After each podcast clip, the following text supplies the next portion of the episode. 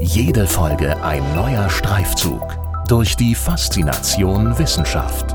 Das ist Hessen schafft Wissen, der Podcast mit Erik Lorenz. Homo- bzw. Transnegativität und Diskriminierung ist in unserer Gesellschaft immer noch verbreitet.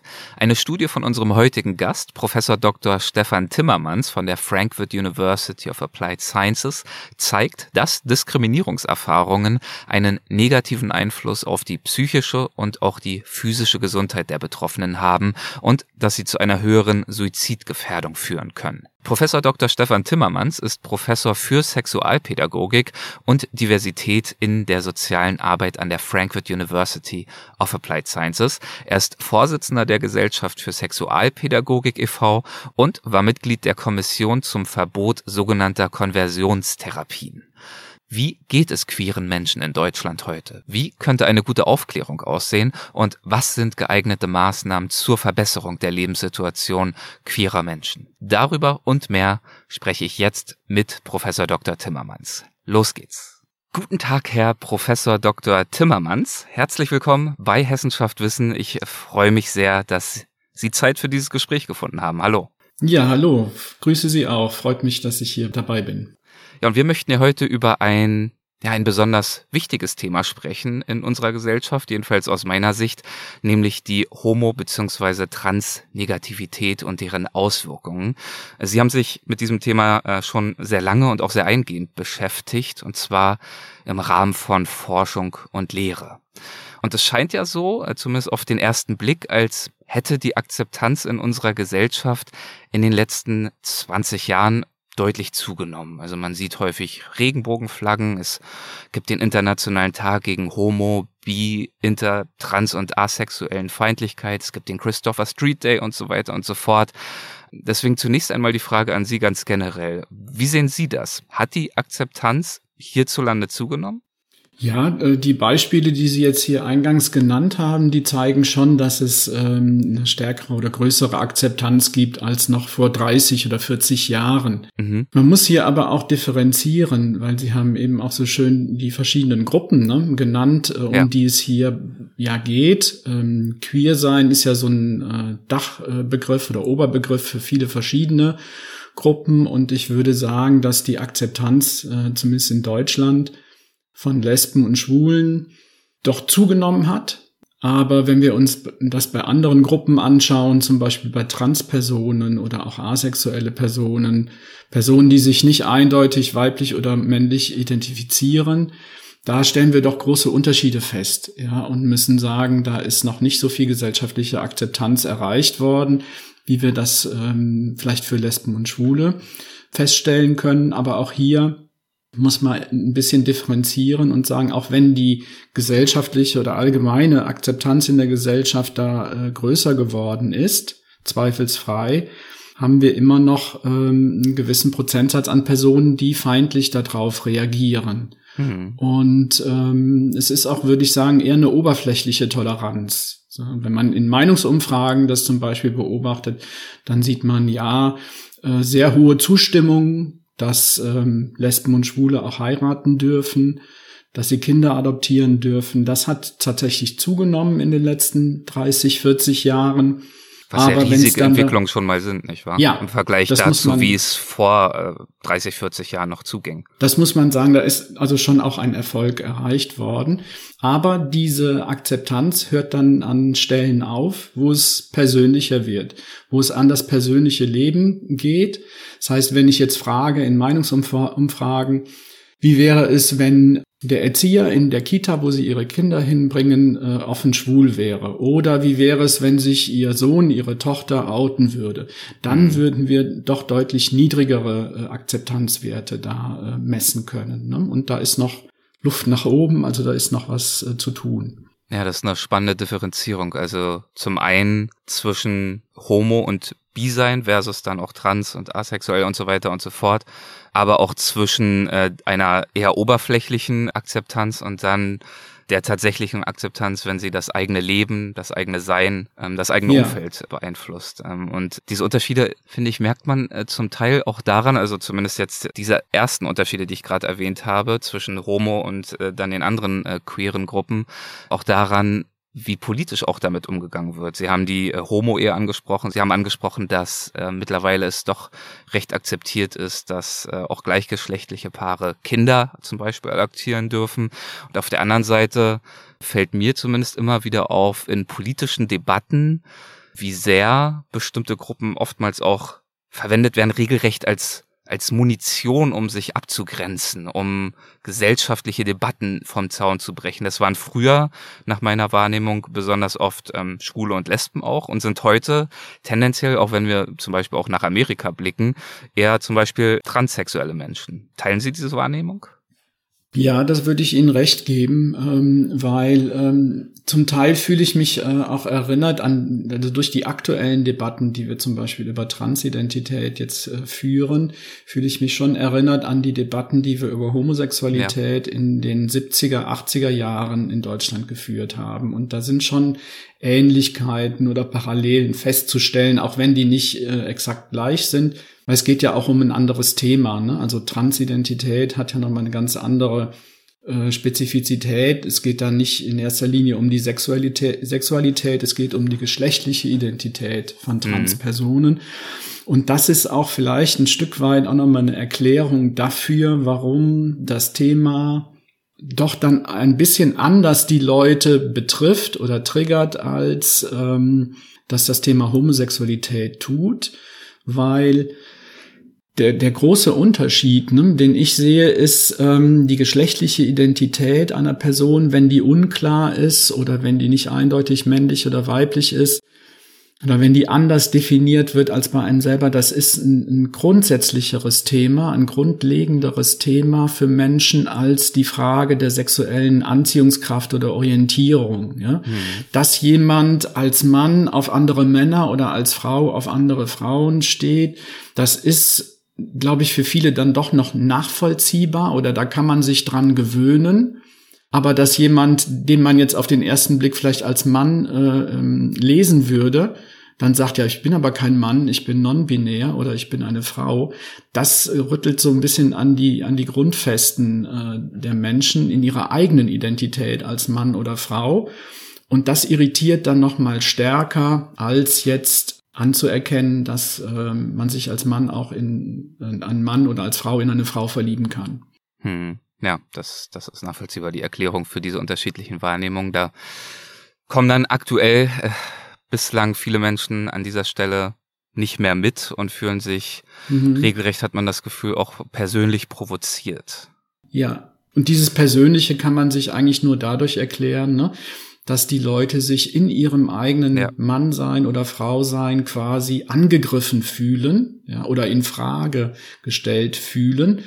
Was ja eigentlich Und auch da, wieder äh, interpretiert werden könnte als eine Form der eigenen Unsicherheit, oder? Ja, ja, richtig, weil wenn ich selber äh, sicher, mir sicher bin, dass ich ein Mann bin, dann kann es mir egal sein, äh, wie andere Leute. Und was das Mannsein für mich auch bedeutet. Richtig, richtig. Ja. Ja, genau. Und dann sollte es, würde man ja meinen, äh, relativ einfach äh, fallen, anders seiende Menschen äh, leichter zu akzeptieren. Auch wenn man sich vielleicht persönlich ja. nicht identifizieren kann. Ja, aber das, da sind wir dann an dem Bereich, nur wir dann auch, was wir auch kennen, Menschen haben Ängste vor dem oder entwickeln Ängste vor dem, was sie nicht gut kennen oder was ja. sie noch nicht kennen. Ne? Und die Zeiten, wo äh, Homosexualität tabuisiert war in Deutschland oder Transsexualität ist es äh, ja auch schon ähm, mindestens genauso lang, die sind ja noch nicht so lange zurück. Ne? Mhm. Der Paragraph 175, der Homosexualität in Deutschland unter Strafe gestellt hat, der ist erst 1994 abgeschafft worden.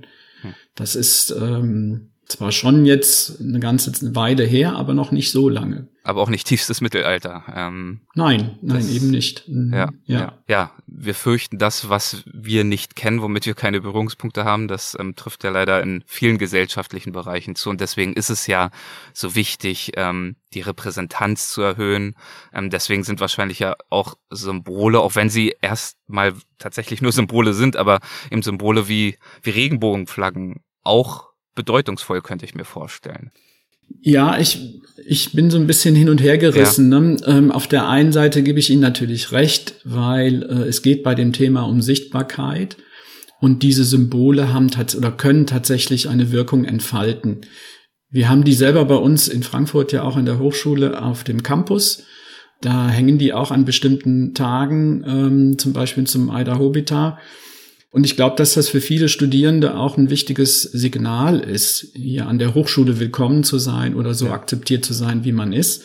Auch wenn es dann natürlich noch Verbesserungsmöglichkeiten äh, gibt, äh, gerade was jetzt zum Beispiel die Namensänderung bei Trans angeht, das ist auch nicht so einfach. Hm. Aber ähm, es bringt natürlich nichts, nur diese Symbole zu zeigen, wenn die nicht ja. mit äh, tatsächlichen Taten sozusagen unterlegt werden. Ne? Dann, dann bleibt es wird's irgendwann zum Schein. Ne? Dann wird es mhm. ein Schein, äh, der da aufgebaut werden soll. Und ähm, dann verliert es den Effekt oder dann verpufft der Effekt. Ne? Also Regenbogenflaggen ähm, sind erstmal nicht verkehrt, aber wenn sie nur als äußerliches Symbol verwendet werden und nicht mit, ähm, mit Taten verknüpft werden, dann haben sie dann, verlieren sie ihren Wert auch wieder. Ja, das ist wahrscheinlich auch eine Gefahr, ne? Also mittlerweile äh, sind die Regenbogenflaggen ja auch regelrecht trendy. Man schmückt sich damit, ähm, um ja. sich selbst auch als, als Institution oder als wer auch immer, als Marke, als divers und eben äh, mhm. up to date, als modern auch darzustellen. Was tatsächlich dann an Maßnahmen ergriffen wird, ist äh, eine ganz andere Frage. Man findet sie ja mittlerweile auch teilweise in Supermärkten, ja. Und dann frage ich mich auch, also was will man damit eigentlich jetzt erreichen? Will man damit eine bestimmte Kundengruppe anziehen oder ähm, können die Leute, die zu dieser Gruppe sich zählen, tatsächlich ähm, davon ausgehen, dass sie dort respektvoller behandelt werden als ja. anderswo? Das, das wage ich zu bezweifeln. Sie beschäftigen sich mit vielen dieser Themen in einer aktuellen Studie, die heißt Wie geht es euch? Da würde ich gleich äh, gern noch äh, genauer drauf eingehen. Erstmal die Frage, ist denn angesichts dieser Entwicklungen, die wir jetzt schon skizziert haben, heute ein Coming Out einfacher als noch vor 20, 30 Jahren? Ich glaube, diese Frage haben Sie in dieser Studie auch gestellt.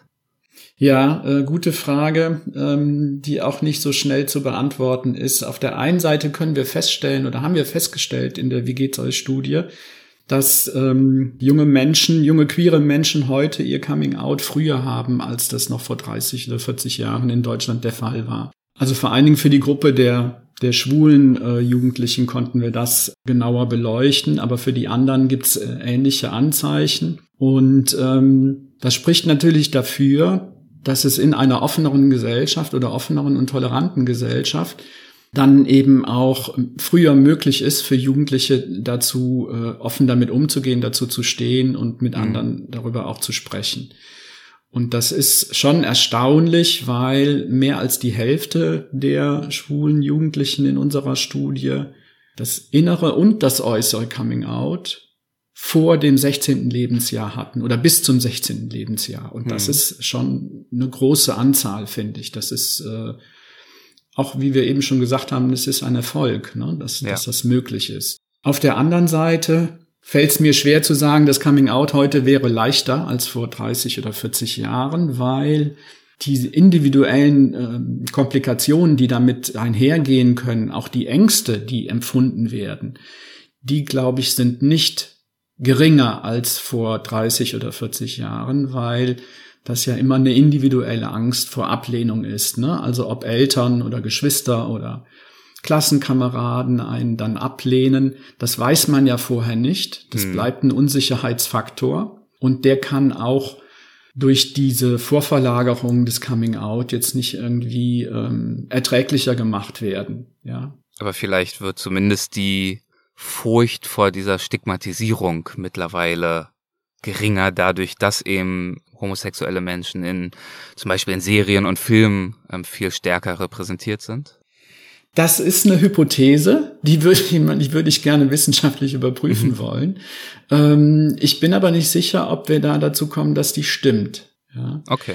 Weil ähm, die, äh, klar, wissen die oder kriegen die, die Jugendlichen suchen sich ja auch ganz gezielt die Leute aus, bei denen sie sich outen. Ja. Und die suchen sie sich nach dem Gesichtspunkt aus, wer wird sehr wahrscheinlich positiv reagieren. Und das hat weniger mit, ähm, mit der Sichtbarkeit oder Präsenz von, von queeren äh, Protagonisten in den Fernsehserien zu tun, sondern das hängt von den Signalen ab, die wir alle äh, in, durch unsere Kommunikation nach außen senden und wo wir deutlich machen, wie wir uns zu dem Thema positionieren. Und da sind queere Jugendliche sehr äh, sensibel, also im Sinne von, das spüren die sofort, ja, wenn eine Person zu dem Thema sich äußert, dann wird das direkt auch ähm, sozusagen abgespeichert. Bei der Person könnte man mit einem positiven, äh, mit einer positiven Reaktion auf ein Coming Out rechnen und bei der Person vielleicht eher nicht, dann lässt es besser. Ja. ja. Da sind die sehr, sehr sensibel und können das äh, gut rausfinden. Und das erspart ihnen natürlich dann auch negative Reaktionen sehr häufig. Ne? Und das mhm. sind auch andere Studien von Krell und Oldemeyer, die das auch sehr gut zeigen. Die Reaktionen von queer, die queere Jugendliche auf ihr Coming Out heute in Deutschland bekommen, sind überwiegend positiv. Also 60, 70 Prozent in dem Bereich äh, bewegen wir uns da. Aber da darf man jetzt nicht den Schluss draus ziehen, dass es kein Thema mehr ist oder dass es nicht mehr schwierig ist, sich heute in Deutschland zu outen, weil es liegt meiner Meinung nach daran, dass die Jugendlichen sehr bewusst und ganz genau ähm, das hinterfragen, wem gegenüber sie sich outen und wem gegenüber nicht. Ja, durch diese Selektion haben wir diese hohen positiven äh, Zahlen ich kann das aus einer äh, ganz persönlich individuellen Ebene ähm, zum Teil nachvollziehen. Ich bin selbst verheiratet mit meinem Mann und ähm, ja.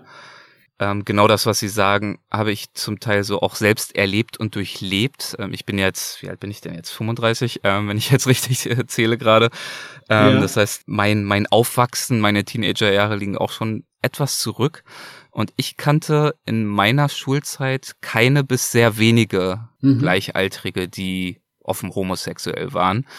Und mhm. ich glaube aus heutiger Sicht, dass mir das geholfen hätte. Und ich kannte damals ehrlich gesagt auch keine, vielleicht lag das auch an äh, mir, dass ich selbst einmal nicht äh, gut informiert war, aber ich kannte damals zum Beispiel auch nicht großartig irgendwelche mich ansprechenden Medien, Serien, Filme, ähm, durch mhm. die ich mhm. mich repräsentiert gesehen und gefühlt hätte und die das für mich in meiner Wahrnehmung, das, das Schwulsein normalisiert hätten. Also diese, abgesehen jetzt ja. mal von den ähm, Reaktionen im unmittelbaren Umfeld, die natürlich dann nochmal eine ganz andere Frage sind und eine Hürde und eine Herausforderung, eine emotionale, vielleicht sogar auch extreme Reaktion, hätte es mir, glaube ich, damals äh, geholfen, in den Medien zum Beispiel, in, in Filmen, in Serien, die mich selber ansprechen, ähm, mhm. eine Normalisierung wahrzunehmen des Schwulseins, ja. dass das gar nicht ein Riesenakt ist, dass das sogar cool sein kann. Ähm, und das habe ich damals äh, überhaupt nicht wahrgenommen, entdeckt, gespürt, selbst konsumiert zumindest. Heute viel mehr. Deswegen wäre meine Vermutung oder Hoffnung schon, dass äh, das zumindest, ja eben, ich wiederhole diesen Begriff, ähm, diesbezüglich zu einer Normalisierung führen kann. Auch für, für Betroffene selbst, in ihrer Selbstwahrnehmung. Ja, und ich glaube, dass diese ähm, also das, was Sie jetzt angesprochen haben, ähm, das würde ich sagen, das hat sich ja auch zum Teil schon verändert. Also es gibt heute deutlich mehr Serien, die das Thema aufgreifen und behandeln und zwar auch beiläufig behandeln, also mit einer gewissen Normalität und dann nicht zum Hauptthema machen. Mhm. Viel mehr als das vor 10 oder 20 Jahren äh, noch der Fall gewesen ist, wo das wirklich dann nochmal was Neues war, auch in der Medienlandschaft, ne, darüber eine Serie zu drehen. Also ich erinnere mich an, auch an die Serie Queer as Folk oder The L-Word. Das wurde ja dann, weil es neu war, ähm, sehr medial auch breit getreten und da sind wir mittlerweile schon einen Schritt weiter und ich würde auch vermuten, dass das diese neue Normalität, die man da feststellen kann, dass die auch dazu beiträgt, dass äh, jüngere Jugendliche sich auch äh, dann trauen, was wir vor 30 äh, Jahren oder 40 Jahren eben noch nicht hatten. Ne? Mhm. Dann gehen wir vielleicht noch etwas genauer auf Ihre Studie ein. Wie gesagt, sie äh, trägt den Titel Wie geht es euch? Ähm, mhm. Worin bestand äh, ganz grundsätzlich das Ziel dieser Studie? Was haben Sie da untersucht? Ja, also wir haben ähm, den, das wissenschaftliche, der wissenschaftliche Hintergrund der Studie war eigentlich der sogenannte Minderheitenstress, den Eilen Mayer 2003, glaube ich, war das ähm, zum ersten Mal in, in wissenschaftlichen Fachkreisen publiziert hat und äh, der eben äh, gesagt hat, ähm, nicht nur die erlebte Diskriminierung äh, verursacht Stress bei Minderheiten, sondern auch die Angst, also die pure Angst vor möglicher Diskriminierung, die einem begegnen kann.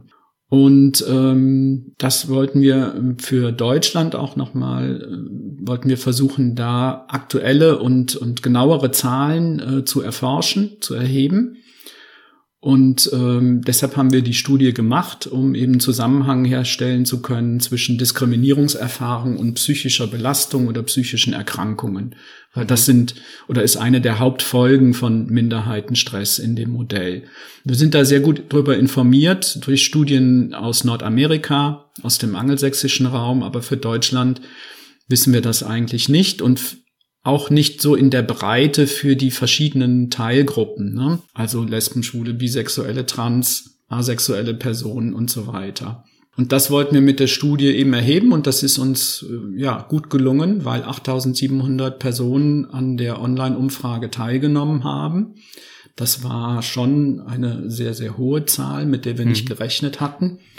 Trotzdem muss man sagen, dass wir keine repräsentative Studie damit hergestellt haben, weil wir eine, eine deutliche Verzerrung auch ähm, bei den einzelnen Teilgruppen haben. Wir haben deutlich mehr äh, schwule Männer in der Stichprobe drin als zum Beispiel lesbische oder bisexuelle Personen, Transpersonen.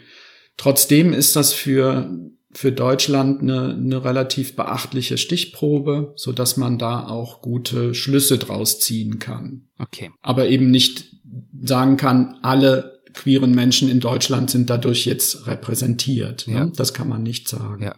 Aber im Schlüsse ziehen. Und deswegen würde mich, äh, würden mich natürlich einige dieser äh, Schlüsse auch äh, interessieren. Äh, wir haben ja schon ein bisschen drüber gesprochen, aber äh, nochmal mit Blick auf die Studie ganz grundsätzlich gefragt, wie geht es heute queeren Menschen in Deutschland und worin bestehen die größten Herausforderungen, die sich in der Studie gezeigt haben?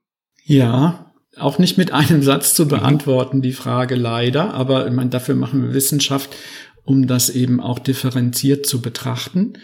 Man muss eigentlich dann auf die Frage antworten, es geht ihnen sehr unterschiedlich. Mhm. Ja, also es gibt ähm, einen gewissen Prozentsatz, denen geht's wirklich gut. Ja, die haben äh, trotz Diskriminierungs- und vielleicht auch Gewalterfahrungen ähm, keine gesundheitlichen Beeinträchtigungen, äh, berichten nicht von psychischen äh, Erkrankungen oder ähm, Substanzkonsum, äh, der übermäßig wäre. Aber es gibt eben auch die anderen, äh, die eben berichten, dass sie, ähm, dass es ihnen an mehr als der Hälfte äh, der Tage eines Monats äh, geht es ihnen seelisch und psychisch nicht gut was man auch in Zusammenhang äh, bringen kann mit äh, den Diskriminierungs- und Gewalterfahrungen, die sie gemacht haben in ihrem Leben.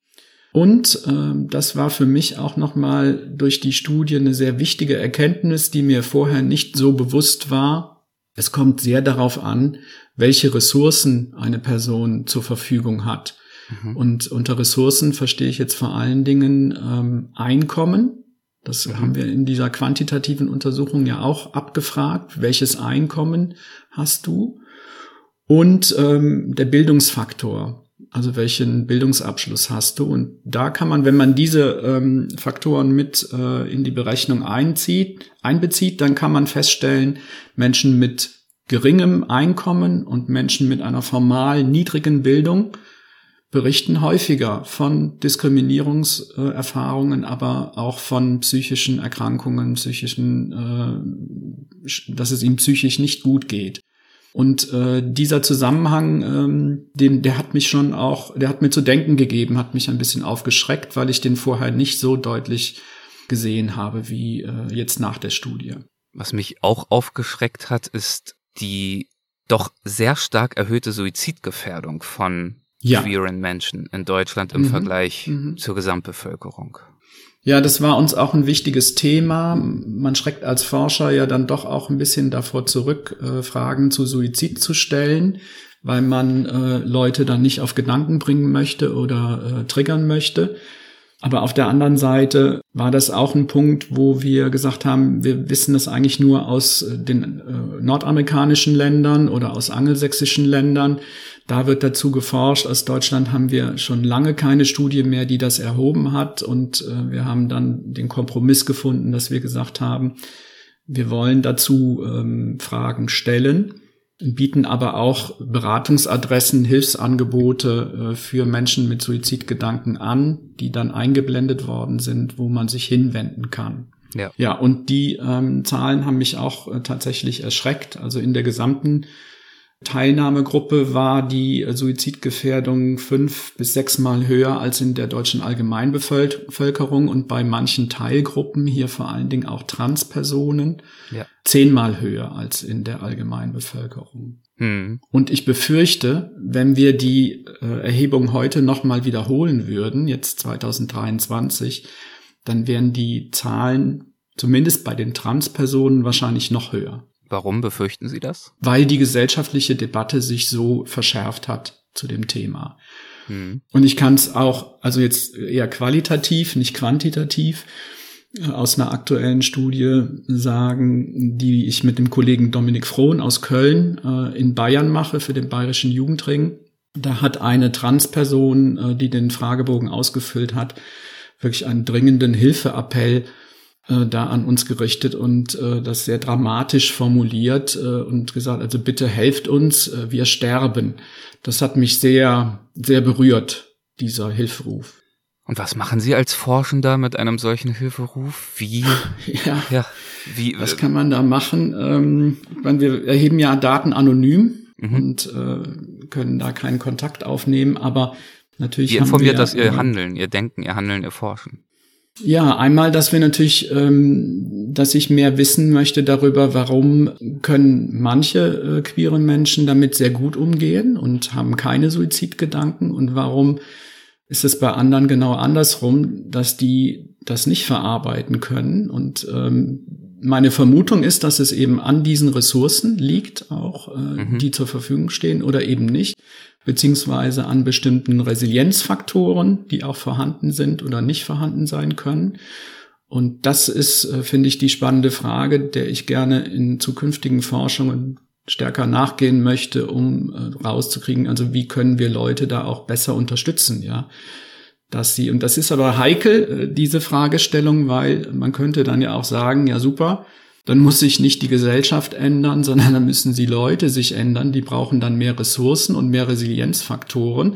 Und mhm. die Gesellschaft kann dann munter weiter diskriminieren. Das kann natürlich nicht die Lösung des Problems sein, sondern äh, es muss, beide Probleme müssen angegangen werden. Also auf der einen Seite muss die Diskriminierung und Gewalt gegenüber queeren Menschen in der Gesellschaft abnehmen und auf der anderen Seite muss geschaut werden, wie können wir queere Menschen da besser unterstützen, resilienter machen, damit sie eben mit den Herausforderungen, vor denen sie gestellt sind, dass sie damit besser umgehen können. Ja. Und dafür brauchen wir Beratungsangebote, Unterstützungsangebote, queere Jugendangebote, also Jugendzentren, verlässliche Informationen im Internet auch, weil die, der gerade der ländliche Raum ja doch dann sehr schwer erreichbar ist. Ne? Und es ist auch utopisch, dass man in jedem Dorf jetzt ein queeres Jugendzentrum hinsetzt.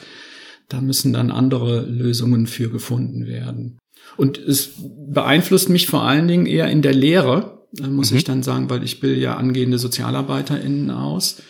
Und äh, in diese Ausbildung auch das Thema reinzubringen und dafür zu sensibilisieren. Äh, das ist, denke ich, auch ein wichtiger Schritt. Aber das tun eben auch nicht ähm, alle Hochschulen oder alle Kolleginnen und Kollegen. Da sind wir in Frankfurt nicht die einzigen, aber ich würde mal sagen eher an der Speerspitze. Also ich glaube, nicht alle Bachelor in der sozialen Arbeit haben irgendwann mal was von diesem Thema gehört oder sind da auch in ihrer Ausbildung mit konfrontiert worden. Was ja aus heutiger Sicht und in der heutigen Zeit durchaus auch überraschend ist, oder? Also überrascht mich zumindest, dass wer soziale Arbeit studiert mit ja. diesen Themen äh, unter Umständen überhaupt nicht konfrontiert wird. Ja, aber es ist dann eben auch die Frage, ähm, also dass sie doch konfrontiert, glaube ich schon, aber die Frage ist, ob Lehrende mhm in der Ausbildung dann auch damit umgehen oder adäquat damit umgehen können. Und ich erlebe das schon, dass oftmals Kunden, nicht oft, aber ab und zu KollegInnen auf mich zukommen und sagen, äh, Stefan, da hat mir jetzt wieder ein Fall in der Praxisbesprechung, da ging es um eine Transperson in einer Jugendeinrichtung und äh, die können da überhaupt nicht mit umgehen. Ähm, kannst du mal in unsere Sitzung kommen und, und was dazu sagen?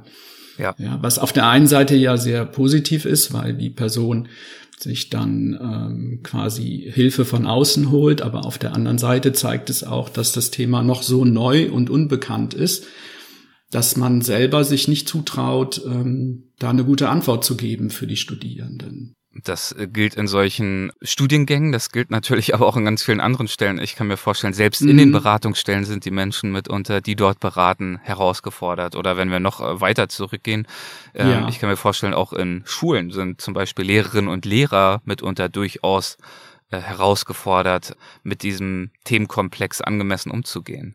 Ja, da noch, noch mal stärker, weil ich denke, dass Homophobie oder Transphobie in der Schule noch mal viel stärker auch sichtbar wird, weil das einfach in dem Alter und in der Entwicklungsstufe dann viel provokanter auch zugeht, als das jetzt zum Beispiel an der Hochschule der Fall wäre, wo die Leute in ihrer Identitätsentwicklung ja schon weiter sind und auch ja schon gelernt haben, dass das nicht nicht nett ist, äh, Leute deswegen zu, zu diskriminieren.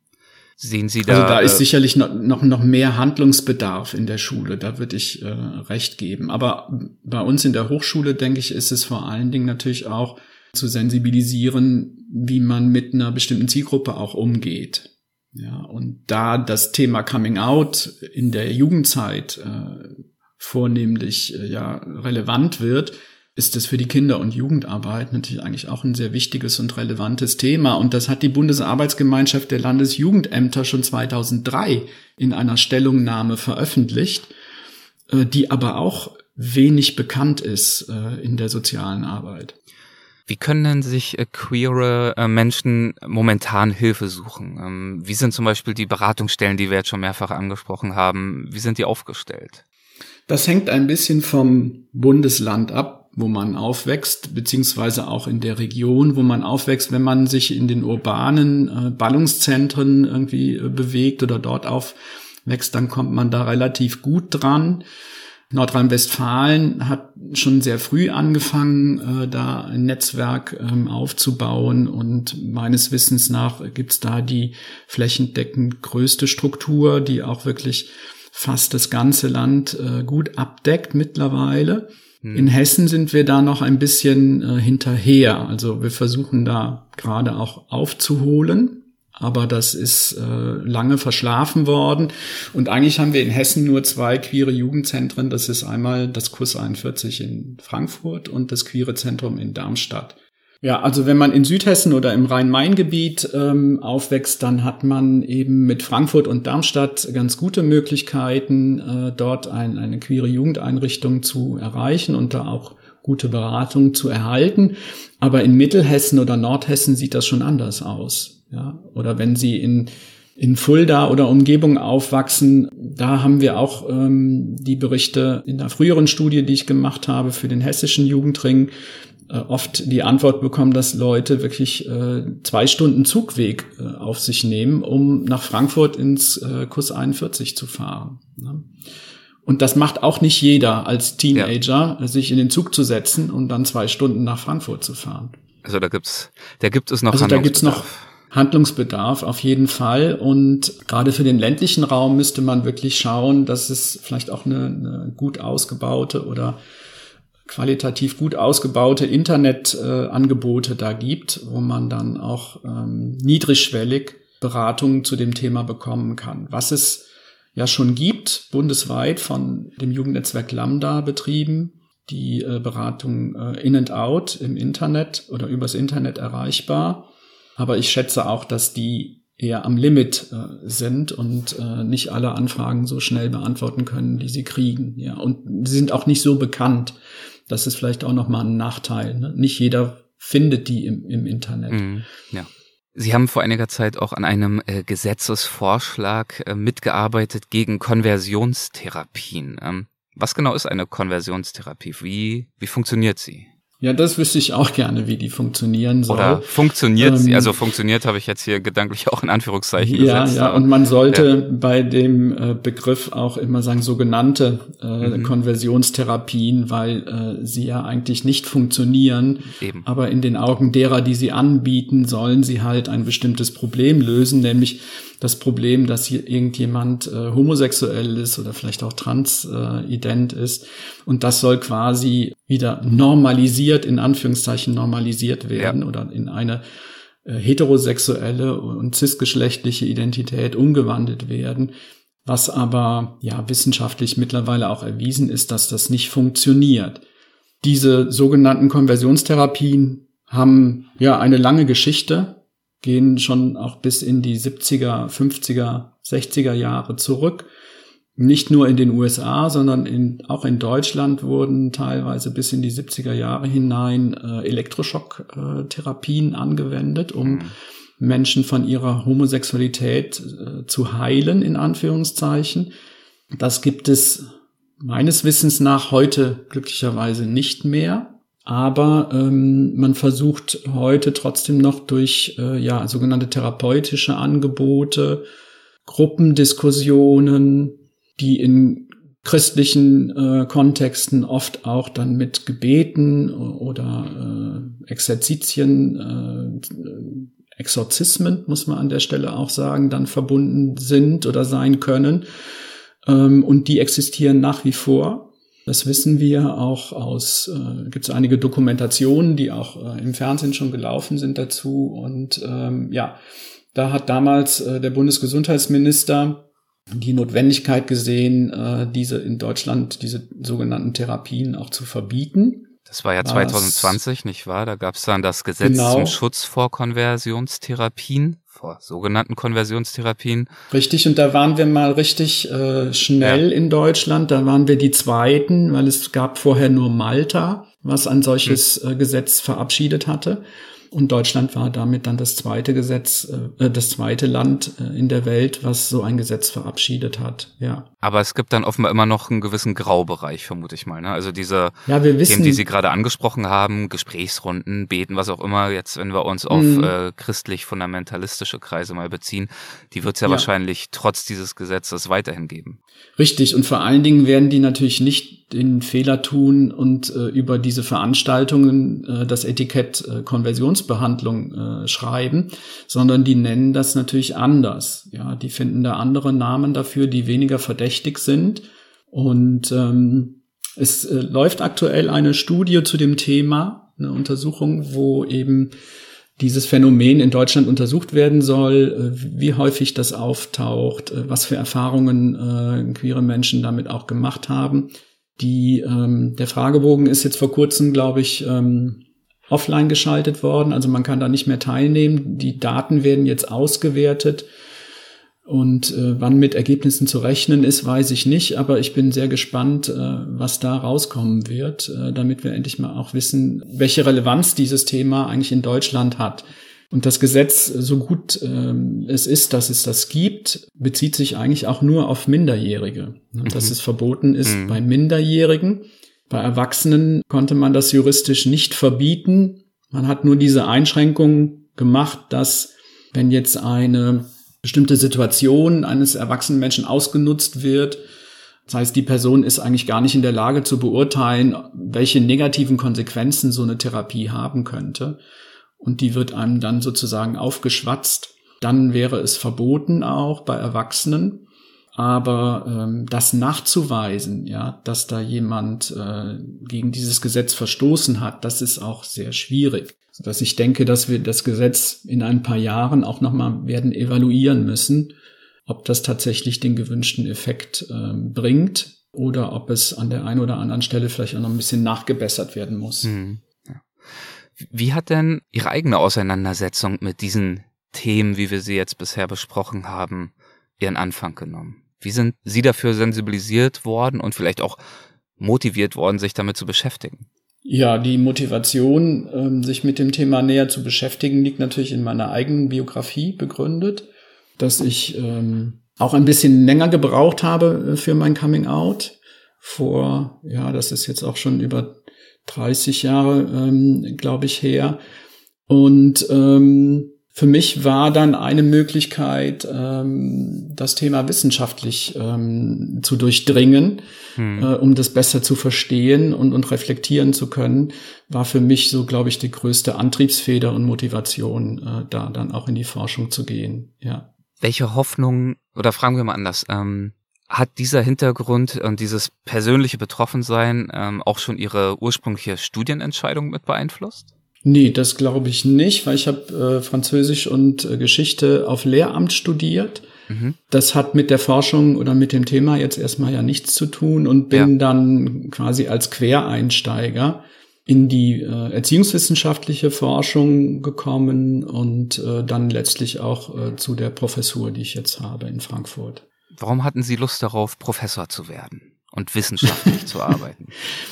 Ursprünglich hatte ich diese Lust gar nicht, ähm, weil ich wollte ja, ich wollte ja Lehrer werden ja. Äh, an, an einem Gymnasium und habe aber im Referendariat gemerkt, dass das nicht meine Welt ist oder dass ich mhm. gerade mit den jüngeren äh, Schülerinnen und Schülern, die man doch dann oft sehr disziplinieren muss, ähm, dass das nicht meine Welt ist. Ja. Und ja, wenn Bei diese Studierenden ja auch manchmal der Fall, so hört man, aber ja, sicherlich in anderem ja. Ausmaße. Ja, das ist richtig. Ja. Ähm, das taucht eher selten auf. Ja, ähm, wenn die, wenn diese junge Zielgruppe sozusagen wegbricht, äh, wenn man merkt, man kann mit denen nicht so gut äh, arbeiten oder umgehen, dann muss man sich zwangsläufig nach den Älteren dann umschauen und das äh, hat eigentlich immer ganz gut funktioniert, so in der Erwachsenenbildung äh, habe ich mich dann eigentlich äh, immer auch sehr, sehr wohl gefühlt, ja. In welchen Studiengängen kann man sie an der Frankfurt University of Applied Sciences erleben? Ja, aktuell äh, vor allen Dingen im Bachelor Soziale Arbeit. Der Master Diversität und Inklusion wurde ja leider eingestellt. Mhm. Aber ähm, ja, mal gucken, ähm, ob ich dann demnächst noch mal in dem ein oder anderen Master vielleicht auch mitwirke. Aktuell stimmt, ähm, gibt ja noch den Master Performative Künste in sozialen Feldern und da mache ich das Mo im Modul 12, habe ich eine Vorlesung, äh, da kann man mich auch hören. Ja, das sind so die Bereiche, wo ich an der Frankfurt University tätig bin. Sehr schön. Okay, dann würde ich jetzt äh, mit Ihrem Einverständnis äh, ganz gern zu unserer letzten äh, Rubrik kommen, beziehungsweise ist die einzige Rubrik, aber der Abschluss unserer Gespräche für gewöhnlich, nämlich äh, die Halbsätze. Ein paar kleine harmlose mhm. Halbsätze, ähm, die ich Ihnen vorlegen würde. Und wir schauen einfach mal, was Ihnen dazu so in den Sinn kommt. Eine prägende Erfahrung in meiner beruflichen Laufbahn war für mich. Eine prägende Erfahrung, ja. Was heißt prägend? Die, also wo ich mich noch dran erinnern kann, ich weiß nicht, inwieweit die prägend für mich mhm. dann gewesen ist, ist, ähm, ich war ja bei Pro Familia in Mainz äh, tätig, auch drei Jahre lang in der Sexualpädagogik und habe da mit Schulklassen gearbeitet. Und das muss relativ am Anfang gewesen sein. Da war eine Klasse, auch fünfte Klasse oder, oder sechste, aber nicht älter. Und die waren sehr undiszipliniert. Mhm. Und meine Kollegin, genau, die konnte an dem Nachmittag nicht, so dass ich die ganze Gruppe, also Jungs und Mädchen hatte, alleine und war da noch relativ neu in der Pro Familia. Und die haben mich dann wirklich so zur Weißglut gebracht, dass ich dann irgendwann die Tür zugeknallt habe und den Raum verlassen habe und erstmal zu meiner Chefin gegangen bin. Und das war schon, äh, das war kein guter Einstieg äh, in die Berufstätigkeit. Aber mit solchen Erfahrungen muss man halt auch umgehen lernen. Ja. Und äh, nach, nach fünf Minuten oder so bin ich dann wieder rein und habe dann da weitergearbeitet mit denen. Dann ging das auch wieder. Aber ja, das äh, schon zu merken, an seine Grenzen zu kommen, ja, das oder dass äh, die Zielgruppe einen an, auch an seine Grenzen bringen kann, das ist schon ist nicht angenehm, aber mhm. das prägt dann schon auch irgendwann, ja. Als, blicken wir mal auf die andere Seite, als beruflichen Erfolg definiere ich für mich? Ja, wie definiert man Erfolg? Hm, ich glaube, was, also Anerkennung äh, ist, glaube ich, äh, die Währung, um die es da vor allen Dingen geht und, und was mich sehr äh, bestärkt hat oder was ich als Anerkennung äh, empfunden habe, ist die äh, Berufung in die Kommission des Bundesministeriums für Gesundheit gegen die sogenannten Konversionsbehandlungen da in der Kommission mitmachen zu dürfen. Das war ähm, für mich doch sehr, war eine Anerkennung, die ich dadurch erfahren habe, ja. Sicherzustellen, dass das, was ich wissenschaftlich tue, auch außerhalb der akademischen Welt ankommt? Ja, da ähm, dafür halte ich ja auch diese oder gebe ich solche Interviews wie jetzt hier in dem Podcast mhm. oder habe auch früher schon Interviews gegeben. Das denke ich ist eine gute gute Möglichkeit, aber auch durch Fortbildungen, ja, die ich äh, gebe. Zwar habe ich nicht mehr so viel Zeit dazu wie wie noch äh, vor zehn Jahren, als ich noch nicht an der Hochschule war, aber es gibt doch immer mal wieder Anfragen auch für Fortbildung und ähm, da kann man das dann auch nochmal in die Praxis ähm, reinbringen. Also ich bin dann entweder in, im Jugendkontext oder auch manchmal äh, mit der sexuellen Bildung dann in Kitas unterwegs und ähm, das ist einmal sehr schön, um mitzukriegen, wie es in der Praxis heute so aussieht, weil das äh, habe ich ja auch nicht mehr so den Einblick ja. wie früher. Und ähm, ja, man merkt dann doch, dass man den Leuten da etwas mitgeben kann für ihre berufliche Praxis. Und das ist auch immer sehr schön, ein schönes Erfolgserlebnis. Meinen Studierenden gebe ich häufig den Rat. Ich sollte ihnen mehr Ratschläge geben, das ist wahrscheinlich.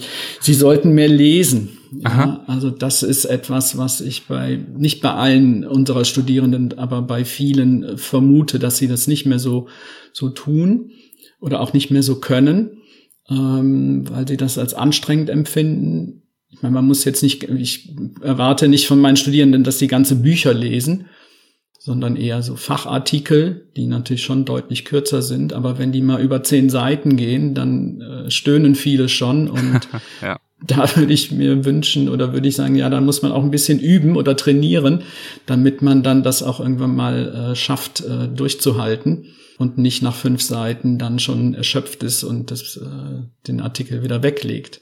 Also sich mal auch durchzubeißen, das ist, glaube ich, was, was ich noch gelernt habe in meinem Studium.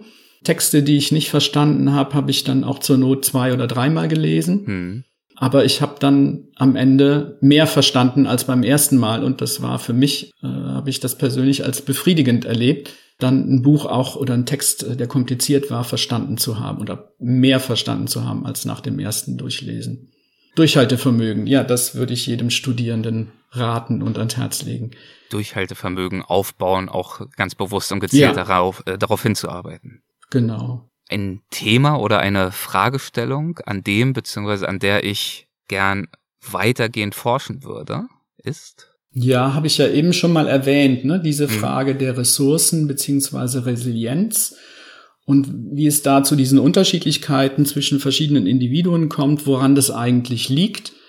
Ja, dass manche mehr Resilienzen haben oder Ressourcen als andere und natürlich dann die spannende Frage, was kann man tun, um Leute mit wenig Ressourcen und wenig Resilienzen da äh, fit zu machen oder zu stärken, ja, dass sie da doch so ein bisschen was aufholen können, auch wenn sie schon etwas älter sind. Also meine Vermutung ist, dass das vor allen Dingen in der Kindheit schon grundgelegt wird. Ne? Mhm. Ne? Aber ähm, Menschen sind grundsätzlich lernfähig und entwicklungsfähig, denke ich, so dass das auch im späteren Alter noch möglich sein sollte, Resilienten, Resilienzen aufzubauen und Ressourcen äh, aufzubauen. Man merkt, es äh, gibt noch viel zu tun bei diesem Thema, sowohl äh, gesellschaftspolitisch als eben auch auf wissenschaftlicher Ebene. Ähm, deswegen ist Ihre Arbeit ja auch so spannend und auch so wichtig. Deswegen danke ich Ihnen sehr dafür und auch für dieses Gespräch und für Ihre Zeit. Vielen, vielen Dank, Herr Professor Dr. Timmermans. Ja, sehr gerne. Hat mich auch gefreut, mit Ihnen darüber zu reden. Dankeschön. Machen Sie es gut. Ciao, ciao. Tschüss. Ja, danke. Tschüss. Hessen schafft Wissen. Der Podcast.